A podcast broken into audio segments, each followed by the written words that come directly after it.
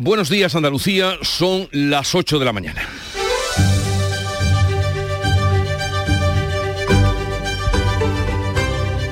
En Canal Sur Radio, La mañana de Andalucía con Jesús Vigorra.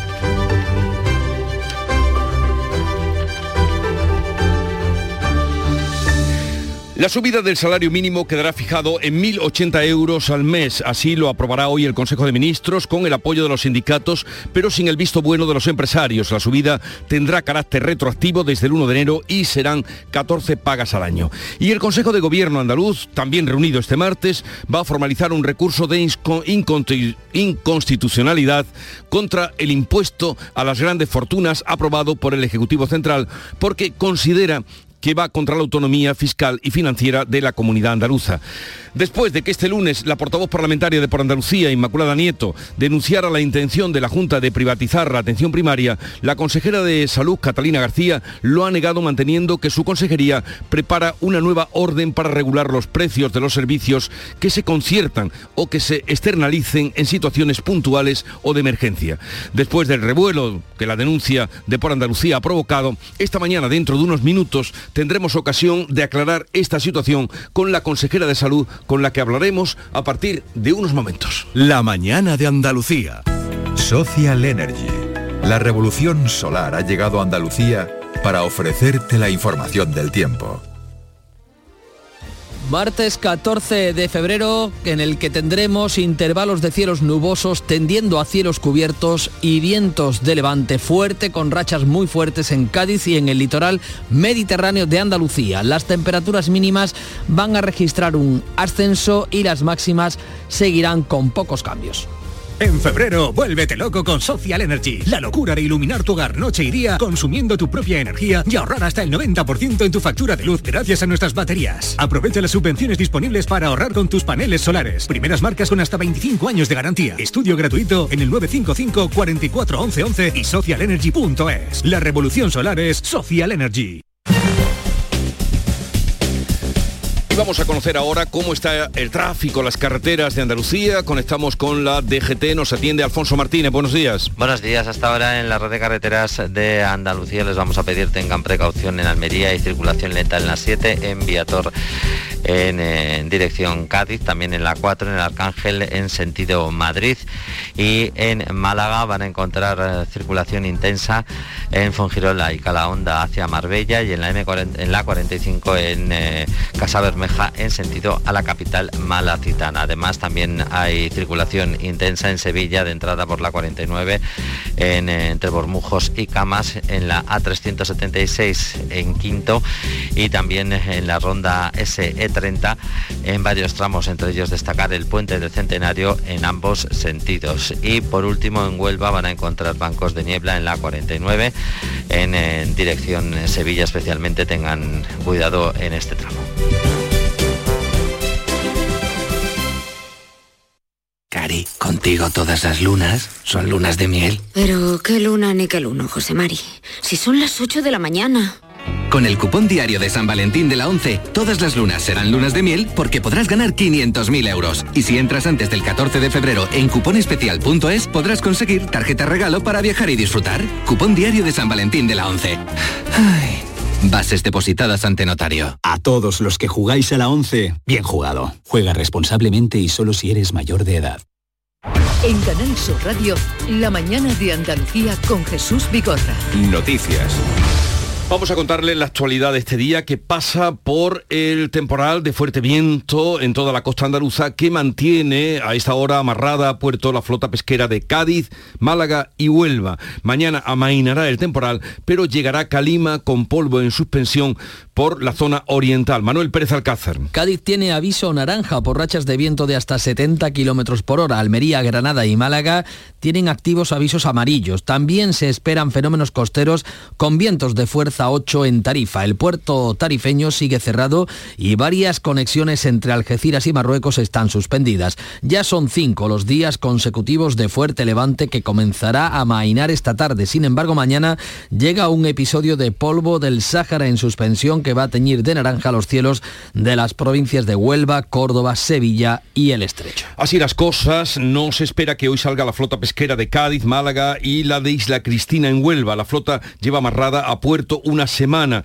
Málaga, María Ibáñez. Pues los pescadores malagueños lo están pasando realmente mal, dado que no hay alternativa a la pesca mientras dura ese amarre. Para los dueños de las embarcaciones no hay ingresos y los gastos, salvo el combustible, son los mismos. Especialmente mal lo pasan los empleados porque muchos cobran según lo que se pesca. Ayer hablamos con el patrón mayor de las cofradías de pescadores en Fuengirola, con Juan Sánchez. Aquí seremos sobre 60 barcos, a 3 y 4 personas cada barco, pues son una pila de casa de familia comiendo de ahí. Y todo lo que conlleva los compradores y todo por detrás.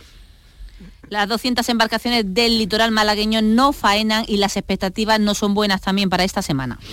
Bueno, pues mientras la flota está amarrada, vamos con otros asuntos del día. El Consejo de Gobierno de este martes va a aprobar la presentación del recurso de inconstitucionalidad contra el impuesto de solidaridad que deja sin efecto la bonificación de la Junta al impuesto de patrimonio. La Junta asegura que el nuevo impuesto está desplazando a los inversores a otros países como Portugal. La consejera de Economía Carolina España considera que el gravamen del Gobierno invade competencias y va a pedir la suspensión cautelar mientras se resuelve el recurso flaco favor que se le hace a España en general y Andalucía en particular. No obstante, hemos pedido la suspensión cautelar del impuesto hasta tanto resuelva el Tribunal Constitucional para que las personas sujetas al impuesto no tengan que hacer frente, no tengan que pagar.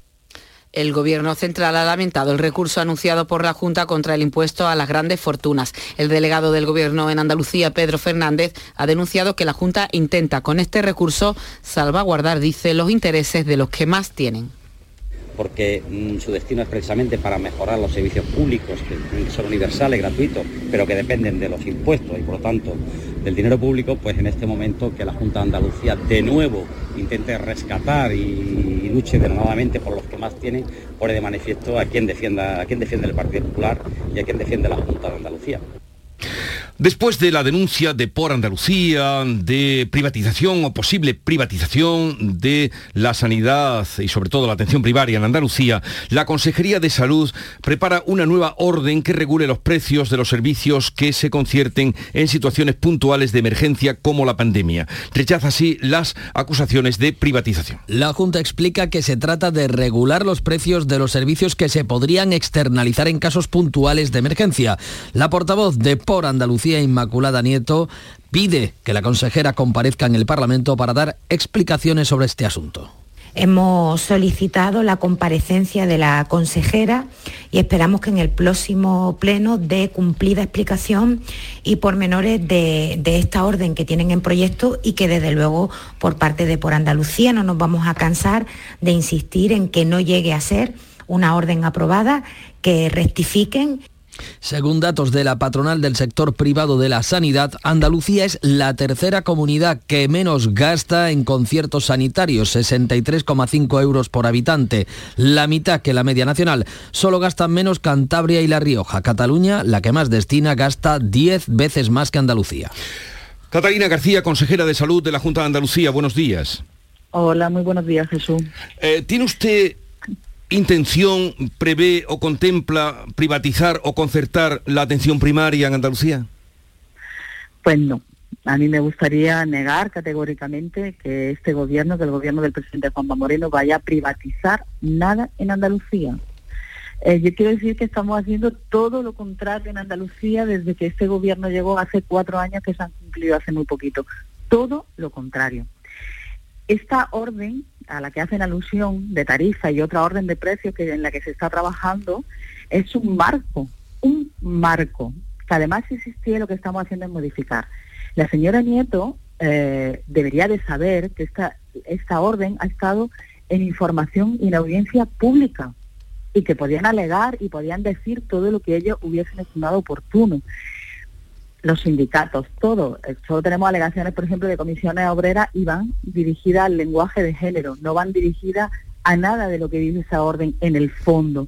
Ha estado, eh, se ha dado eh, trámite de audiencia a CEA, a ASTE, a FACUA, o sea, transparencia total. Intención de este gobierno absolutamente ninguna. Aquí lo que se pretende entender es un marco que además después de tener ese marco de tarifa y de precio nos obliga a hacer contratos, que no se le olvida a nadie. Esto simplemente es un marco donde está todo lo que en un momento puede tener una necesidad. Y yo quiero recordar a la señora Nieto y al Partido Socialista que nos pueden ayudar en Andalucía. Nos pueden ayudar, tenemos un déficit de profesionales, un déficit que no somos capaces que el gobierno rectifique, como pide la señora Nieto, que rectifique el gobierno y que haga una convocatoria extraordinaria de Plaza MIR. Eso es lo que estamos pidiendo desde Andalucía desde hace cuatro años. Así que yo pediría que no transgiversen, que no eh, quieran eh, meter el miedo en la población andaluza, porque este gobierno jamás irá a privatizar ningún servicio de Andalucía. Dice usted que ese borrador donde están las tarifas muy concretas, se habla de, de, incluso pues de, de 150 euros primera visita, 90 euros las sucesivas y así sucesivamente hay muchas eh, tarifas. ¿Ha estado expuesto en qué periodo?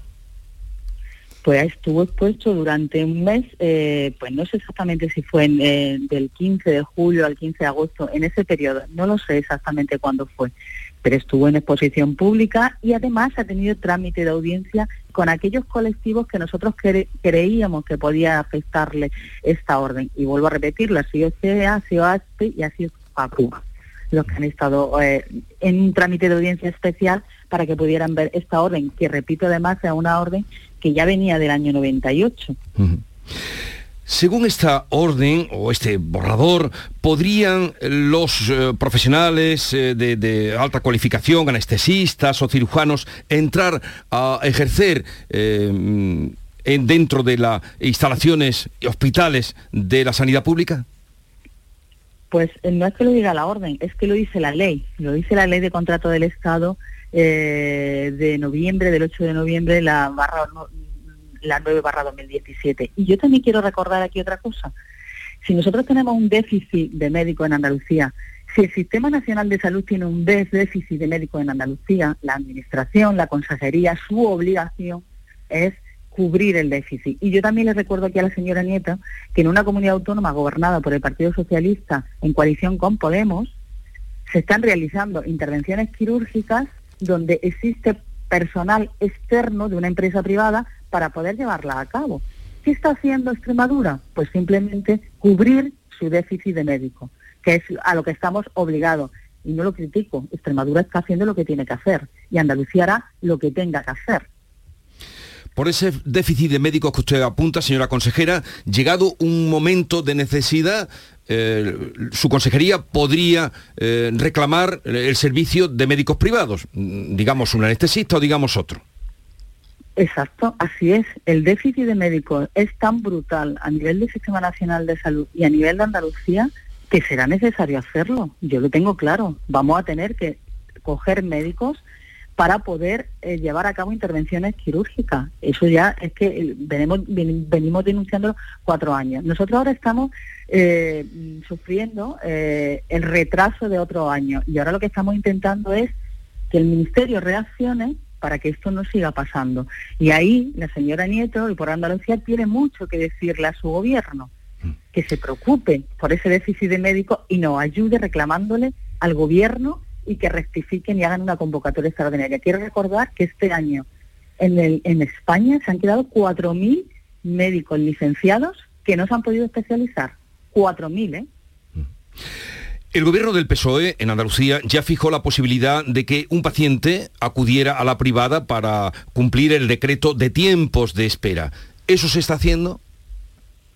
Esa, esa posibilidad sigue existiendo, ese decreto de garantía sigue existiendo y los andaluces tienen el derecho de poder ir a la privada cuando no se cumpla con el decreto de garantía. Sigue existiendo, eso es así. Señora consejera, ¿comparecerá usted en el Parlamento como piden eh, los grupos de la oposición para dar cuenta de este asunto que estamos hablando y la polémica que ha surgido a raíz de eh, las, eh, en fin, de, la... mm, dice usted que el borrador estaba publicado, no era el descubrimiento del borrador, pero sí la utilización del borrador para hacer esta crítica a la sanidad andaluza? Mm, Yo he pedido comparecer eh, a título propio, o sea, el propio Consejo, eh, el propio Gobierno ha pedido comparecer. Y a mí me gustaría decir que lo que nosotros como Administración tenemos la obligación es de establecer marcos para que no puedan suceder ciertas cosas que ya habían pasado en Andalucía. Esta orden de tarifa y precios no obliga a nada a la Administración, es un marco, después vienen los contratos. Pero yo quiero recordar que hace muy poquito pasó por Parlamento de Andalucía un acuerdo extrajudicial por una deuda de 250 millones de euros que se dejó el gobierno socialista con las empresas Pascual y que ese acuerdo extrajudicial se votó en contra en Parlamento y que con nosotros, con nuestras órdenes de tarifa y precio, lo que pretendemos es que cuando se vuelva a dar una situación como la que se dio cuando gobernaba el Partido Socialista, nadie le pueda poner precio a la Administración por encima del mercado. Nadie pueda poner precios porque este- esta consejería ya tiene una orden de tarifa y una orden de precio a la que todo el mundo se tendrá que acoger. Y será esa orden de tarifa y precio la que marque el mercado, nuestro mercado, con las entidades privadas. Aquí lo que intentamos es evitar el abuso que se denunció por parte de Por Andalucía, que se denunció por parte del Partido Socialista y que nosotros venimos a poner coto con esta orden de tarifa y precio. A mí me gustaría volver a, a incidir y volver a decir que nunca este gobierno va a privatizar. Y me gustaría poner algunos ejemplos.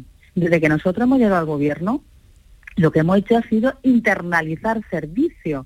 Y recuerdo, en Linares ha puesto una resonancia magnética que lleva funcionando seis meses. Bueno, pues desde que está funcionando esa resonancia magnética, las resonancias magnéticas que se hacían en una empresa privada no se hacen. En Antequera se ha puesto un TAC que lleva funcionando un año. Pues desde que está funcionando ese TAC, los TAC que se hacían en una empresa privada no se hacen. La unidad de trastornos de conducta alimentaria en Andalucía, que no existían, cuando no existían, la gente tenía que ir sí o sí a la privada o lo teníamos que derivar a otras comunidades autónomas. Los PES, tres, tres PESTAS que se van a instalar en Andalucía y van a, empezar a funcionar en breve en Almería, Huelva o Jaén, obligaban al Servicio Andaluz de Salud a externalizar, a que empresas privadas tuvieran que hacer PESTAS. Con lo cual este gobierno está haciendo todo lo contrario. Defender al sistema sanitario público andaluz con el mayor presupuesto de la historia, 4.000 millones de euros más, con el mayor número de profesionales de la historia y con una defensa a ultranza de este sistema porque verdaderamente creemos en él. Eh, Catalina García, consejera de Salud y Consumo de la Junta de Andalucía, gracias por habernos atendido. Un saludo y buenos días. Muchísimas gracias a vosotros. 8, 17 minutos de la mañana sintonizan Canal Sur Radio. La mañana de Andalucía. Buenos días. En el sorteo del cupón diario celebrado ayer, el número premiado ha sido 69.910, 69910, serie. 15015. Recuerda que hoy, como cada martes, tienes un bote millonario en el sorteo del Eurojackpot de la 11. Disfruta del día. Y ya sabes, a todos los que jugáis a la 11, bien jugado. En Canal Sur Radio, la mañana de Andalucía con Jesús Vigorra. Noticias. Hablamos ahora del salario mínimo que sube, subirá hoy, pero con carácter retroactivo desde primero de enero. Pues este lunes Sánchez reunía con- se reunía con dos jóvenes que cobran el salario mínimo en su domicilio de Parla y recordaba en redes sociales que se va a aprobar esta subida a 1.080 euros, como anunció el domingo en un mitin en Málaga. Cerca de dos millones de trabajadores se van a ver beneficiados de la decisión que vamos a tomar mañana en el Consejo de Ministros de subir el salario mínimo a los 1.080 euros al mes. Cuando llegamos al gobierno, hace cuatro años, estaba en 735 euros al mes. Y la mesa del Congreso mm, inicia hoy el trámite de urgencia de la reforma de la ley del solo sí es sí, registrada por el PSOE y que mantiene todavía el enfrentamiento con su socio de gobierno. La mesa calificará el trámite de urgencia de la reforma que contará con el apoyo del Partido Popular, una reforma la socialista de la ley que mantiene las divergencias con sus socios de coalición. Desde Podemos, Irene Montero ha vuelto a reclamar una reunión para acordar los cambios. La decisión es profundamente política. Si llegamos al acuerdo de mantener el consentimiento en el centro del Código Penal, soluciones técnicas rigurosas siempre ha habido. Pero la número dos del PSOE, María Jesús Montero, concluye que el diálogo ha entrado en un callejón sin salida y no pueden retrasar una solución técnica que evite las reducciones de condena de la ley. Tenemos ahora todo el trámite de enmienda, como es propio de una ley, y por tanto estudiaremos todo. Y en ese marco, en ese seno, mantendremos cuantas reuniones sean necesarias para intentar llegar a un consenso. Pero también el intento de consenso no se puede prolongar hasta la eternidad sin dar respuesta a las mujeres. Podemos ha redoblado este lunes su presión sobre el PSOE al que acusa de mantener bloqueadas siete leyes en el Congreso. La Guardia Civil ha detenido a un hombre por quebrantar la orden de alejamiento de su pareja en la localidad malagueña de Junquera. Se le detuvo tras intentar escapar saltando por el balcón. Los vecinos aseguraban que las discusiones y peleas eran frecuentes. Se encuentra en prisión ya que tenía pendiente una orden de detención por otros delitos no relacionados con violencia de género. El Tribunal Supremo mantiene la condena de inhabilitación de 13 años contra Uriol Junqueras tras revisar las penas por la reforma del Código Penal que rebajó el delito de malversación. Una rebaja que no va a facilitar la vuelta inmediata de Junqueras a la política. El Supremo mantiene también la inhabilitación a los exconsejeros Romeva, Turul y Basa por delitos de desobediencia en concurso con el de malversación. En Twitter, Junqueras ha acusado a los jueces de perpetuar la persecución política. El tribunal mantiene la condena por desórdenes públicos a los Jordis. Para la expresidenta del Parlamento, Forcadell, y los exconsejeros Rull y Forn, condenados por desobediencia, la reforma legal extingue sus condenas. El alto tribunal advierte que la supresión del delito de sedición deja impune futuros intentos de secesión. Según publica el diario El Mundo, en base a la resolución del Supremo, la Fiscalía Superior de Cataluña va a acusar por malversación agravada a Josep María Llobé y a Luis Salvador, los hombres de confianza de Junqueras en economía y en hacienda, por delitos que les pueden suponer condenas de cárcel. Continúan las críticas al presidente del gobierno por viajar en el avión oficial Falcon al mitin del PSOE que tuvo lugar este domingo en Málaga. El portavoz del gobierno andaluz, Ramón Fernández Pacheco, pide al presidente que predique con el ejemplo. Minutos después de afirmar que venía a luchar contra las élites, eh, después de bajarse de un avión, el Falcon, para realizar el trayecto Sevilla-Málaga.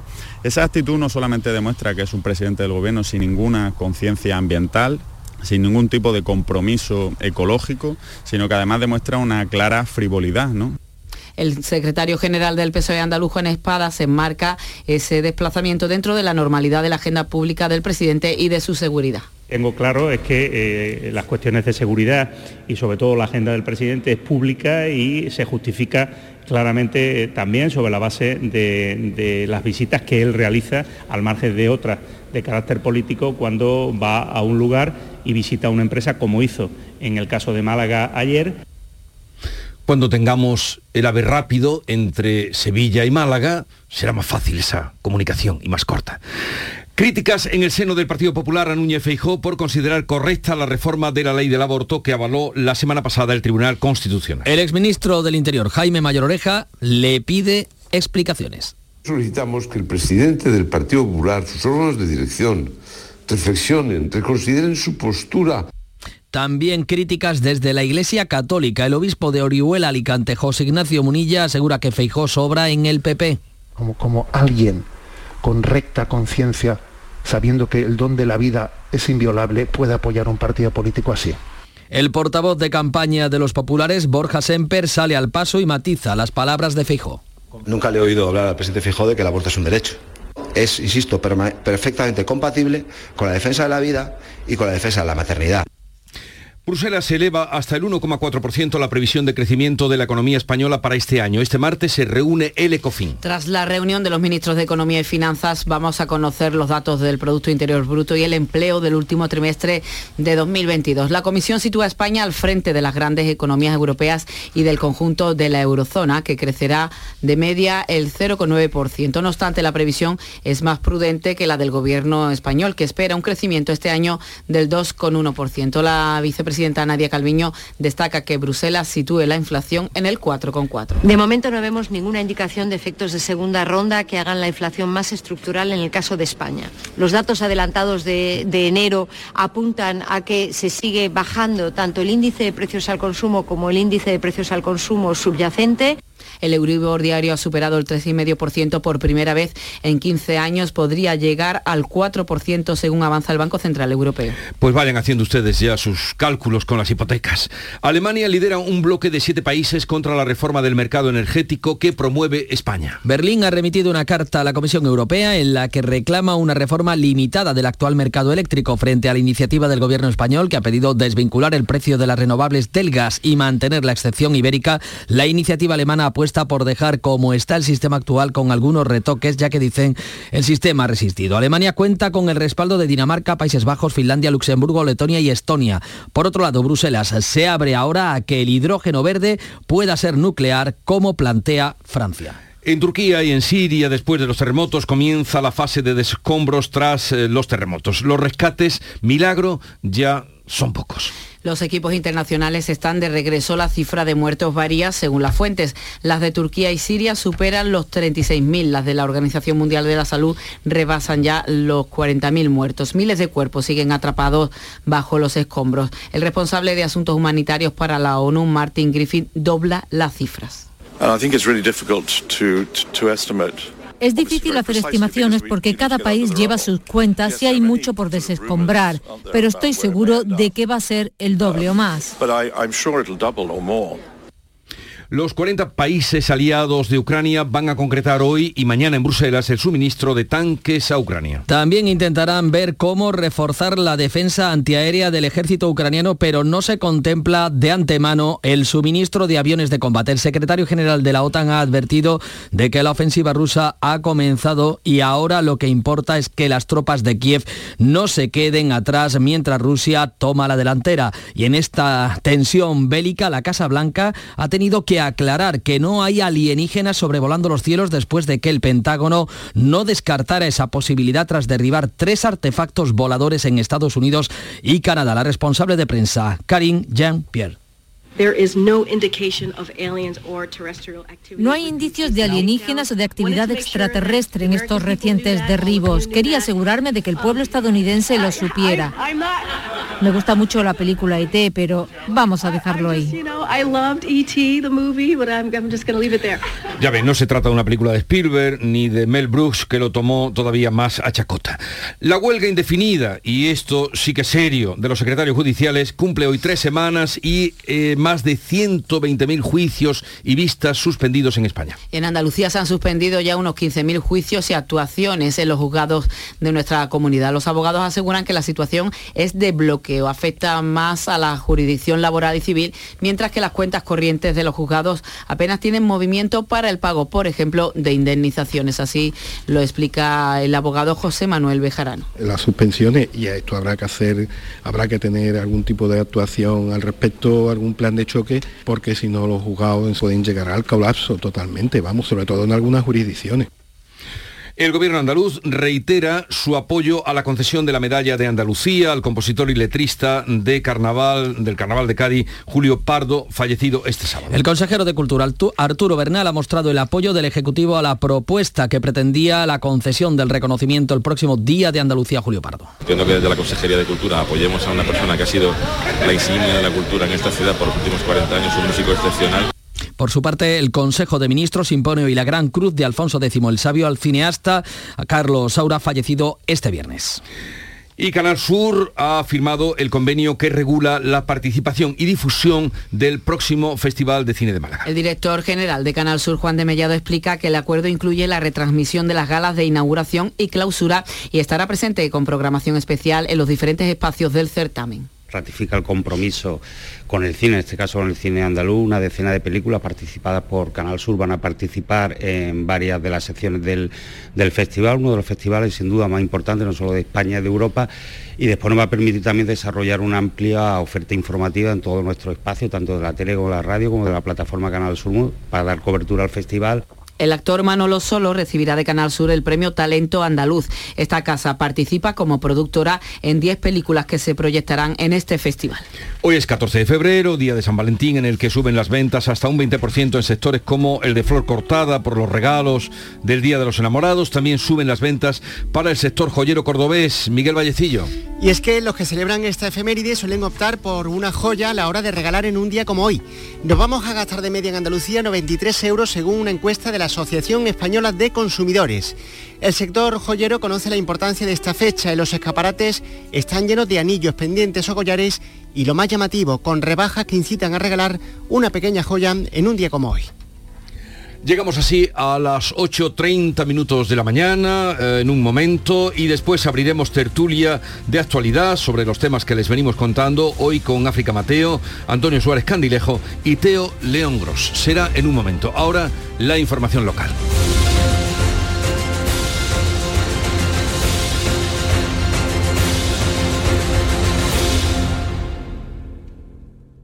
Canal Sur Radio.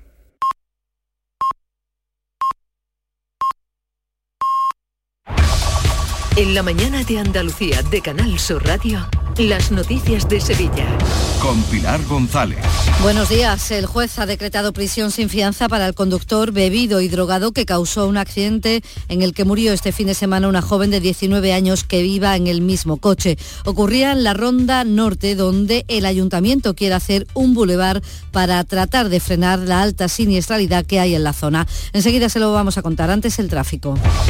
Hay retenciones de 3 kilómetros en la entrada a Sevilla por la autovía de Huelva, dos en el nudo de la Gota de Leche, dos en el Centenario sentido Huelva y uno en sentido Cádiz. En el interior de la ciudad el tráfico es intenso en las principales vías de acceso. En cuanto al tiempo tenemos el cielo con nubes, puede llover de forma débil al final del día, viento de levante y las máximas bajan. Está previsto alcanzar 17 grados en Écija y Morón, 18 en Lebrija y en Sevilla. A esta hora 10 grados en la capital pensado en instalar placas solares en tu vivienda o negocio? Con Sol Renovables, enchúfate al sol. www.solrenovables.com o 955 35 53 49. En Supermercados Más celebramos nuestro 50 aniversario y lo hacemos regalando 50 compras para todo el año y con más de mil ofertas, como el chuletón de vacuno por 12,95 euros el kilo. Disfruta de un año de regalos en tu supermercado más y en supermercadosmás.com. Cada mes un premio diferente. Consulta condiciones en nuestra web. Ha pasado su primera noche en prisión el joven de 20 años que provocó el sábado un accidente mortal en la Ronda Urbana Norte en el que perdió la vida esta chica de 19 años. Otros dos resultaron heridos graves. Triplicaba la tasa de alcohol y dio positivo en cocaína. Además, ha quedado en libertad con cargos otro joven de 19 años que conducía sin carnet y había consumido cocaína y opiáceos. Este atropelló a dos personas en la carretera amarilla y uno de ellos ha sufrido la amputación de un pie. El fiscal de Seguridad Vial de Andalucía, Carlos Rodríguez ya que entre los más jóvenes hay poca conciencia del riesgo al volante y pide aumentar los controles policiales en las zonas de movida y botellonas. No hay educación vial, no hay responsabilidad teniendo en cuenta que cuando se maneja un vehículo es un instrumento peligroso, no se pone nadie en el lugar del otro y además no hay una conciencia clara del riesgo con la chica fallecida en la Ronda Urbana Norte. Son cuatro los muertos en accidente en la zona en apenas dos meses. El ayuntamiento estudia la construcción de un bulevar en este punto negro de la ciudad. En Canal Sur Televisión, el alcalde Antonio Muñoz ha explicado que lo va a proponer en la comisión sobre el metro que se reunirá el viernes porque se aprovecharía parte de esta obra. Con la intervención subterránea del metro, convertir la parte de lo que es ahora mismo la ronda urbana norte en un, bulevar, desviando eh, los coches hacia una ronda eh, como puede ser la S35 la S40, y desde luego va a ser la propuesta que vamos a llevar en, la comisión eh, del metro que se va a celebrar el viernes en Sevilla a la Junta de Andalucía del Ministerio. La huelga indefinida convocada desde el 24 de enero entre los letrados de la Administración de Justicia ha supuesto la suspensión de 7.300 juicios y actuaciones derivadas en la provincia de Sevilla. Son los cálculos de los convocantes. En sucesos les contamos que la Guardia Civil ha encontrado un fallecido al vecino de Tocina al que se le buscaba desde el sábado. 40 años. Ha sido encontrado en un campo de naranjos de su propiedad y un paracaidista de 50 años ha fallecido al sufrir un accidente en el aterrizaje cerca del aeródromo de Bollullos de la Mitación. Además, la Guardia Civil de la Rinconada ha detenido a un matrimonio y a su hijo de 16 años por tráfico de drogas. Servían a domicilio hachís y una mezcla de cocaína y heroína llamada rebujito. Lo explica el portavoz de la Guardia Civil, Fran López. Vendían droga en el domicilio y por el sistema denominado Telecoca, por el que las personas que estaban implicadas en el reparto y mediante un monopatín entregaba las dosis que previamente les habían encargado. El matrimonio y el hijo suministraba la droga. Igualmente otro menor, amigo de este, también le ayudaba en el reparto de las dosis. Deportes, Manolo Martín.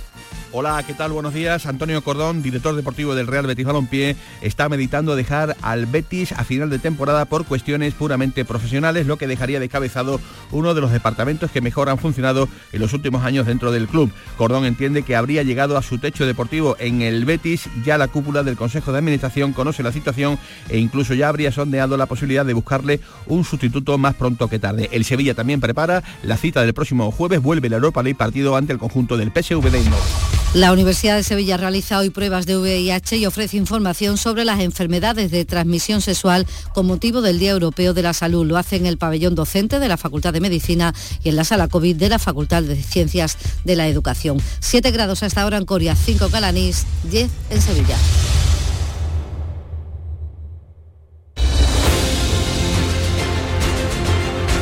8.35 minutos de la mañana, enseguida abrimos eh, charla de actualidad, hoy con África Mateo, Antonio Suárez Candilejo y Teo León Gros.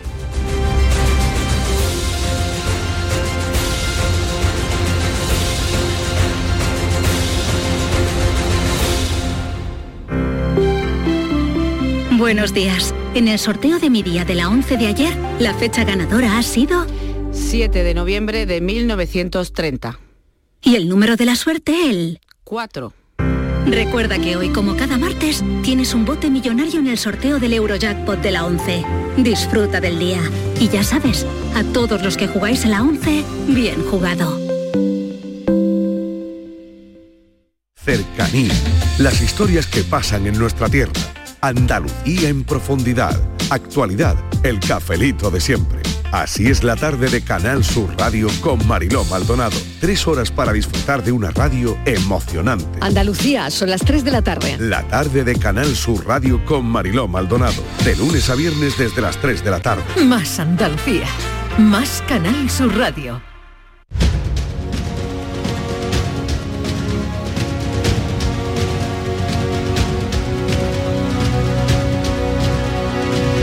La mañana de Andalucía con Jesús Vigorra. Pues vamos a comentar ahora la actualidad, hoy con África Mateo, delegada de Ideal en Elegido y Comarca del Poniente, almeriense. Buenos días, África. Muy buenos días. ¿Qué tal? ¿Estáis por ahí? Bien, bien. Ha llegado Con ya mucho la... ánimo. Estamos a Marte, o sea que nos quedan muchos días de semana por delante. Eso es fantástico. Claro. Ajá, por eso, por eso. Eh, está también con nosotros Antonio Suárez Candilejo, director de Huelva Hoy y Telonuba. Buenos días, Antonio. ¿Qué tal? Buenos días. Por aquí también muy bien, con las pilas cargadas de momento. Estamos a martes, eh, otra cosa será el viernes, pero de momento con, con las pilas cargadas.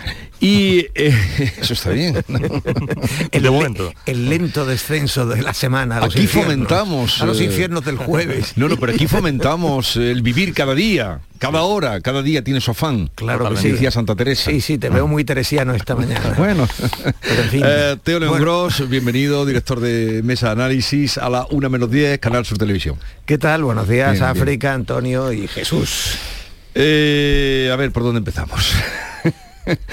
Bien, eh, quizá porque a- acabo de hablar con la consejera mm, de, de salud mm, a tenor de la que se ha montado en las últimas horas cuando por Andalucía sacó ayer ese borrador supuestamente parecía un descubrimiento, pero según lo que la consejera nos ha dicho y ha reiterado, ese borrador existía, ese borrador se publicó y eh, ese borrador donde salen las tarifas de los médicos, lo que pagarían en caso de, requerir los servicios.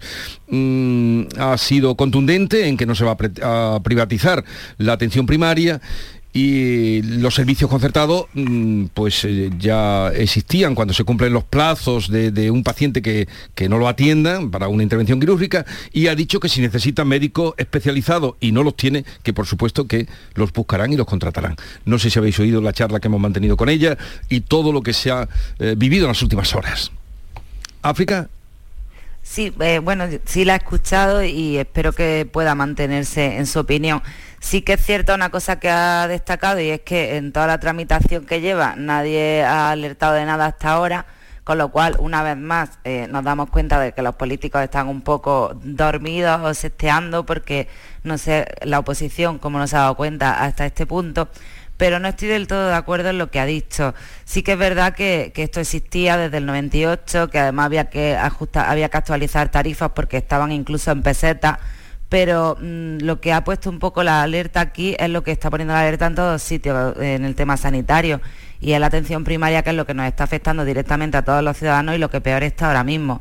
Entonces, hasta la fecha no se había tenido en cuenta nada de eh, conciertos ni, ni nada de este tipo con la sanidad privada en la cuestión de atención primaria ellos se acogen a que había un epígrafe que decía, eh, creo que se titula H General Básico y que ahí era donde se encuadraba la posibilidad de eh, concertar consultas de atención primaria. Eso no es cierto porque los médicos y quienes en su día hicieron este protocolo dicen que se refería claramente a, estancia en un hospital general básico, o sea, un hospital normal, no un hmm. hospital universitario ni un hospital comarcal. Entonces, bueno, pues esperemos que no tenga que rectificar en un futuro, pero la idea eh, sí que era la de, la de sofocar el incendio que tienen en atención primaria. Entonces lo que no entiendo es si tú planificas eh, concertar o externalizar este tipo de consultas porque es la única solución que ves viable, porque ahora echas hacia atrás en vez de defenderlo e intentas esconderlo en un cajón desastre. En fin, eso es lo que me ha quedado un poco, no me ha quedado muy claro al escuchar a la consejera. Eh, yo lo que pienso que eh, estamos en un año electoral, eso a nadie eh, se le escapa. la izquierda, sobre todo el PSOE, está haciendo de la sanidad su caballo de batalla. Ciertamente la sanidad pública, no solo en Andalucía, sino en el conjunto de todo el país, es manifiestamente mejorable, pero más que tirarnos los trastos a la cabeza continuamente, que eso ya lo sabemos, que lo hacen los políticos en la mar de bien, yo lo que he hecho en falta en este caso es un pacto por la sanidad o se llame de, de cualquier otra cosa para que mejoremos, ya digo, una sanidad que es manifiestamente mejorable. La consejera ha repetido en las últimas horas también aquí en nuestro medio, bueno, pues eh, que no va a haber eh, privatización en la atención primaria y bueno, eh, la Junta, en este caso en manos del Partido Popular, no está haciendo otra cosa que lo que ha venido haciendo durante los últimos 40 años, en fin, el PSOE cuando estaba al frente del gobierno andaluz.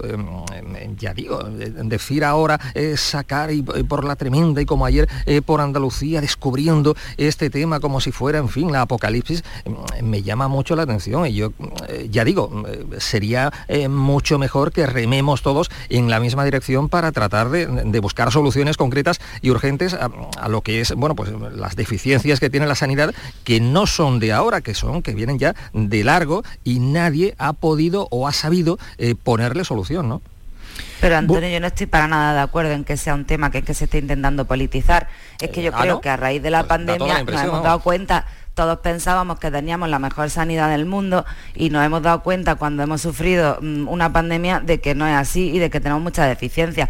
Y yo lo siento sinceramente, soy habitual por, por mi padre que tiene una enfermedad crónica de las consultas de atención primaria y lo que está sucediendo ahora no ha sucedido nunca. Es que no encuentras consultas con menos de 10 días de espera. Lo siento, yo en cualquier caso, yo afortunadamente no he tenido que, ya digo, toco madera, no he tenido que usar eh, frecuentemente la sanidad, pero yo cada vez que he pedido pues cita... prueba, eh, prueba, eh, pues, No, no, si lo he pedido y no me la han dado más allá de una semana, hombre, tampoco, hombre, lo deseable sería que te la dieran al día siguiente, pero yo no he tenido que esperar más de una semana, ¿eh? Afortunadamente, insisto, no he tenido que usar mucho. Bueno, yo creo que hay, yo creo que hay casuísticas diversas y que hay que tener cuidado con utilizar las anécdotas propias o los casos propios como con valor general, ¿no? Decía África que esto no está politizado, hombre. Yo creo que es una broma decirlo. Eh, lo que es verdad es que hay un problema real, al margen de su politización. Es que son dos cosas complementarias. El problema existe y la politización existe. Y, ambas cosas eh, me parece que son muy obvias. Que hay un problema de atención primaria en toda España está bastante claro.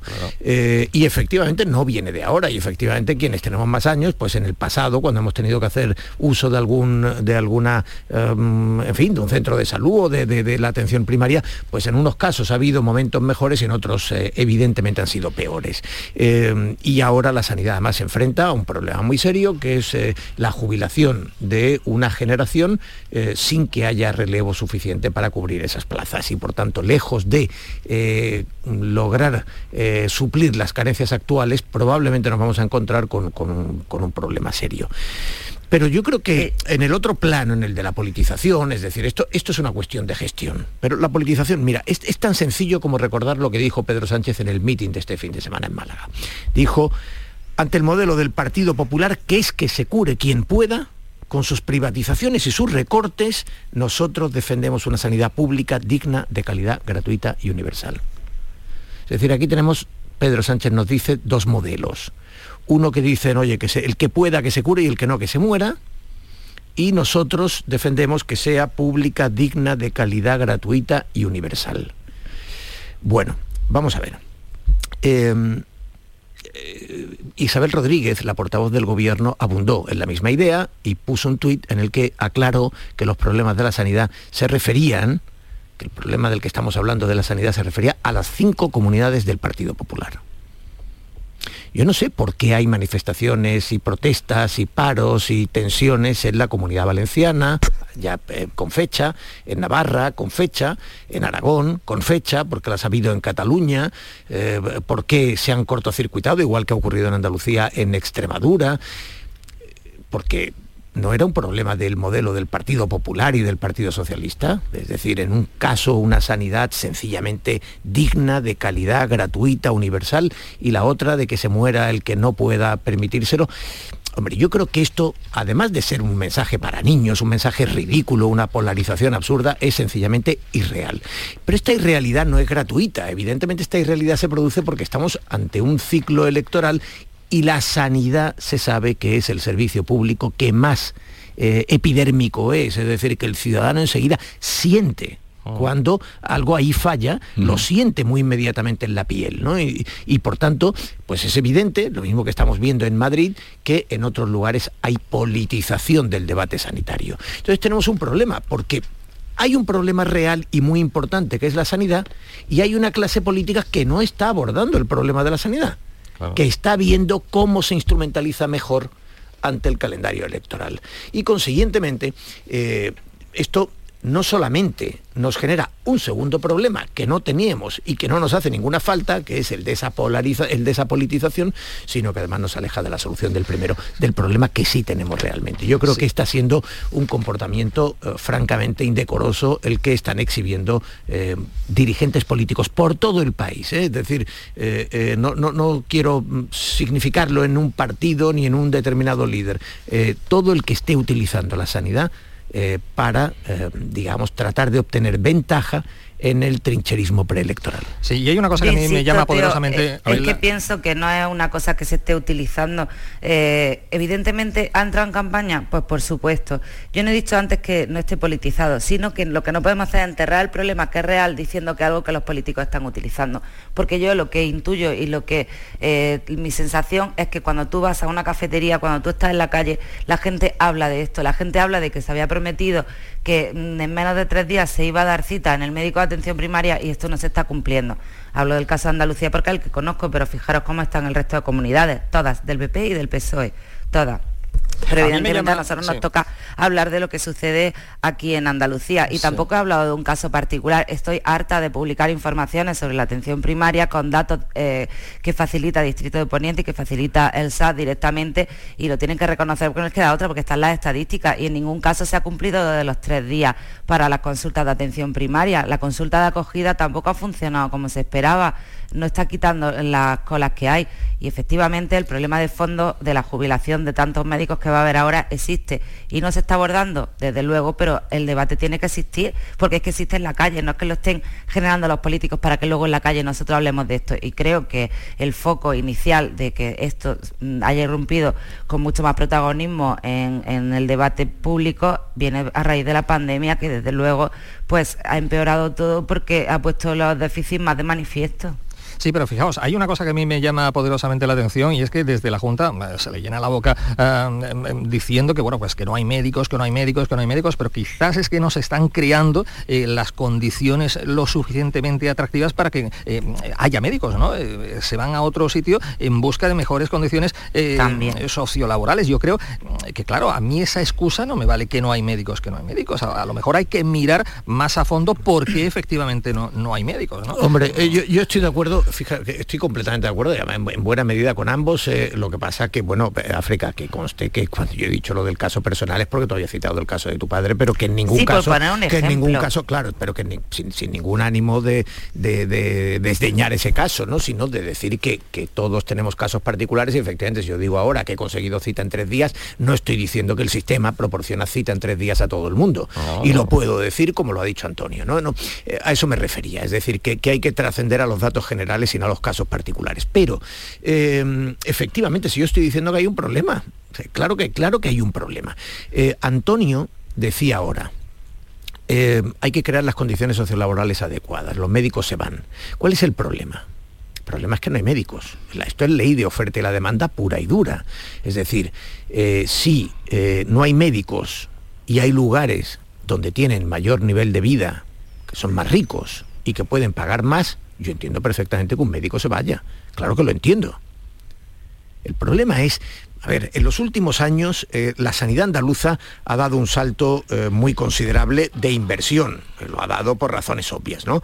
Eh, durante la pandemia. Decía Juanma Moreno este fin de semana en su meeting, no tiene más compromiso de verdad, real, con la sanidad, aquel que, que sube, que aumenta 4.000 millones de euros el presupuesto de la sanidad pública, que invierte el 7,5% del presupuesto andaluz, de la riqueza andaluza en la sanidad, aquel que pone más profesionales, más trabajadores, más recursos y es verdad, debe ser frustrante, por supuesto, eh, haber aumentado el presupuesto de 9.000 millones a 13.000 millones. Es un, es un aumento extraordinario, ¿eh?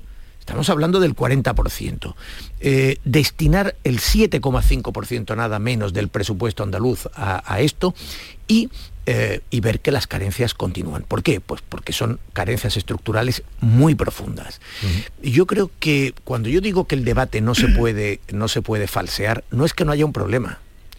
Es que el problema no puede consistir en decir que los del PP quieren que la gente se muera si no se lo puede pagar porque eso no se corresponde en absoluto con la realidad. Y entonces, en lugar de estar hablando de lo que tenemos que hablar, que es de la falta de médicos y de los problemas estructurales, acabamos hablando de ideología, acabamos hablando de lóganes, de consignas, de que el partido este dice aquello y el partido aquel dice el otro, tratando de arañar unos votos. Permitirme un momento, luego seguimos... Pero el problema... Dime, eh, termina, breve, África. Sí, no, que el problema, Teo, que sí, que se ha subido la inversión pero si cogemos todas las comunidades autónomas y cogemos la inversión por, habitante, al final Andalucía sigue estando a la cola. O sea, solo estamos por detrás, solo tenemos por detrás a Murcia, eh, Madrid y, Cataluña. Después somos nosotros los que más inversión tenemos por habitante en sanidad. ahora seguimos. sí sigue siendo un problema. Ahora seguimos con ese asunto, si queréis, porque eh, he concertado cita con Luis Romero, que es presidente de la Asociación Española de Abogados Penalistas, eh, abogado con larga trayectoria, doctor en Derecho Penal, sobresaliente cum laude por la Universidad de Sevilla, en fin, detengo ahí su extenso currículum porque quería hacerle un par de preguntas a tenor de esa decisión del Tribunal Supremo que mantiene la condena de inhabilitación de 13 años contra Uriol Junqueras tras revisar las penas a los líderes del proceso, del proceso catalán en base a la reforma del Código Penal que rebajó el delito de malversación. Luis Romero, buenos días.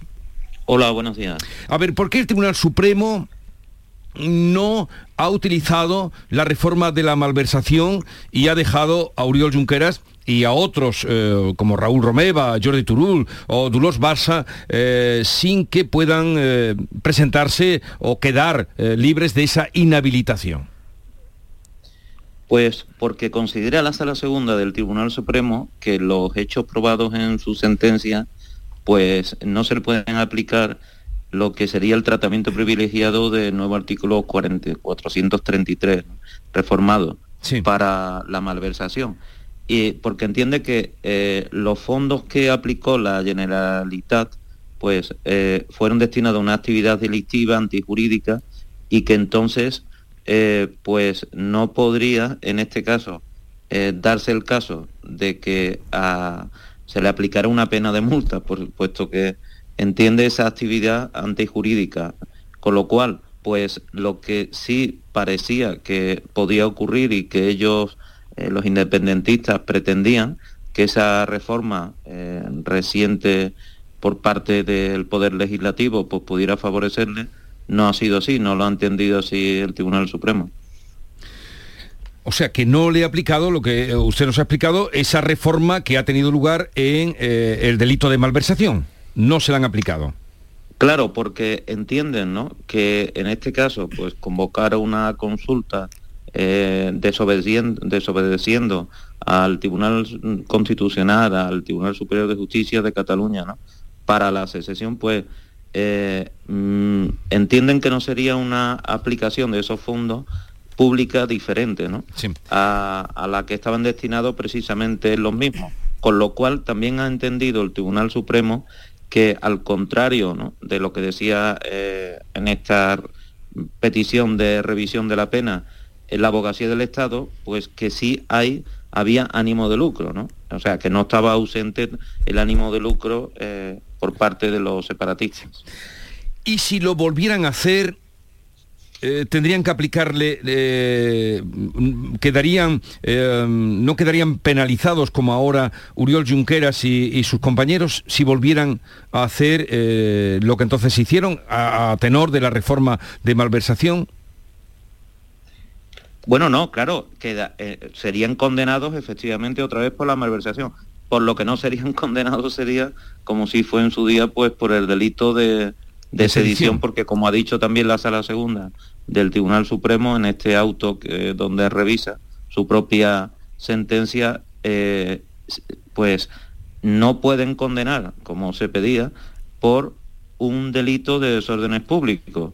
Eh, es decir, queda impone su conducta y como dice el Tribunal Supremo, pues ahí va a quedar un, una serie de conductas ¿no? Eh, impune lo que antes se consideraba sedición, ¿no? al no ser que haya una violencia e intimidación, porque entonces sería ya un delito más grave que sería el delito de rebelión, que no eh, estimó la sala segunda en su día. Y entonces, pues, aunque haya otros, como por ejemplo los Jordi, ¿no? Eh, que sí le aplica a los dos Jordi el delito de desórdenes públicos, pero mm, no entiende el Tribunal Supremo que se le pueda condenar a, a Juncker, eh, al señor eh, Junqueras y a los otros. ¿Contra esta decisión del Tribunal Supremo cabe recurso? Pues no, porque en todo caso sería eh, ante la propia sala y claro, me refiero a recurso ordinario. Recurso extraordinario, por supuesto, sí, como ha anunciado ya Junqueras y otros, ante el Tribunal Constitucional y bueno, posteriormente pues podrían también acudir al Tribunal Europeo de Derechos Humanos. O sea que de momento Uriol Junquera se queda eh, sin poderse presentar a las elecciones, podría hacerlo a partir del año 2031. Eh, gracias Luis Romero, eh, gracias por estar con nosotros, un saludo y buenos días. Muy buenos días, muchas gracias. Pero esto no es lo que esperaba el gobierno. Un bofetón. brevemente, eh, tenemos, eh, estamos cerquita a las nueve y quiero escucharos. Yo creo que, eh, si en los Goyas nos hubiera pillado con más tiempo, María Jesús Montero ayer podría haber concurrido a, mejor actriz dramática.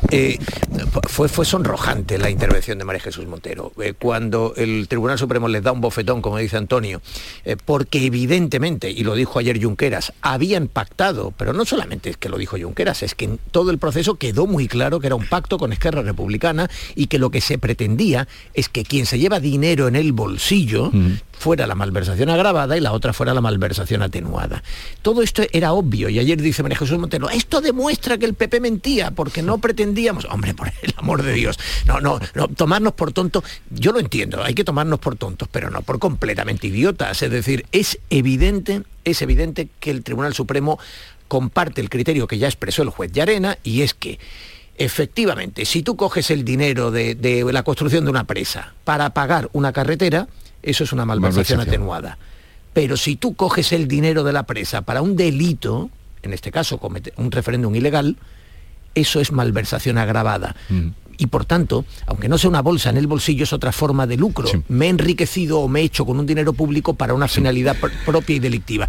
Y consiguientemente es un bofetón completo al gobierno. Sí, y una chapuza, una chapuza legislativa con la que se ha tratado de arrodillar una vez más a la justicia para contentar a los indepes por parte del gobierno, pero a Sánchez en este caso le ha salido una vez más el tiro por la culata, otra vez, eh, bueno, en este caso Junquera queda inhabilitado hasta después de 2030, como estamos comentando, pero el invitado lo acaba de decir que, bueno, pues cabe la posibilidad de ese recurso extraordinario ante el Tribunal Constitucional, a ver qué dice, a ver qué dice en este caso y también de acudir a la justicia europea, ¿no? A ver. Em, no, pero eso sería un incidente de nulidad que no va a llevar a ningún sitio. Lo único que les queda es recurrir a Europa realmente el incidente de nulidad no tiene ningún tipo de recorrido. En cualquier caso, yo retorcería un poco más. Yo no sé si, preguntaba Jesús si no ha pillado por sorpresa, yo, al que no sé si habrá pillado por sorpresa es a Pedro Sánchez. No sé, yo veo incluso que él eh, tuviera una intencionalidad de que esto saliese así para apaciguar la agua de la opinión pública. No sé qué decir. ¿eh? No, no, no, no, no. Y además el Tribunal Supremo dice que el cambio legal del gobierno deja impunes cualquier proceso secesionista que no tenga violencia o intimidación.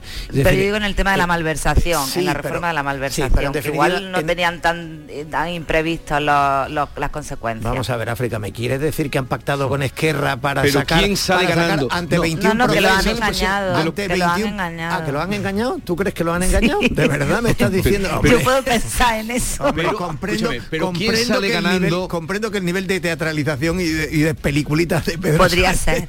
Podría da ser. Para, para mucha ficción. Pero ¿quién sale ganando con esto, Teo? Que me da la impresión que lo que está apuntando. ¿Quién sale ganando?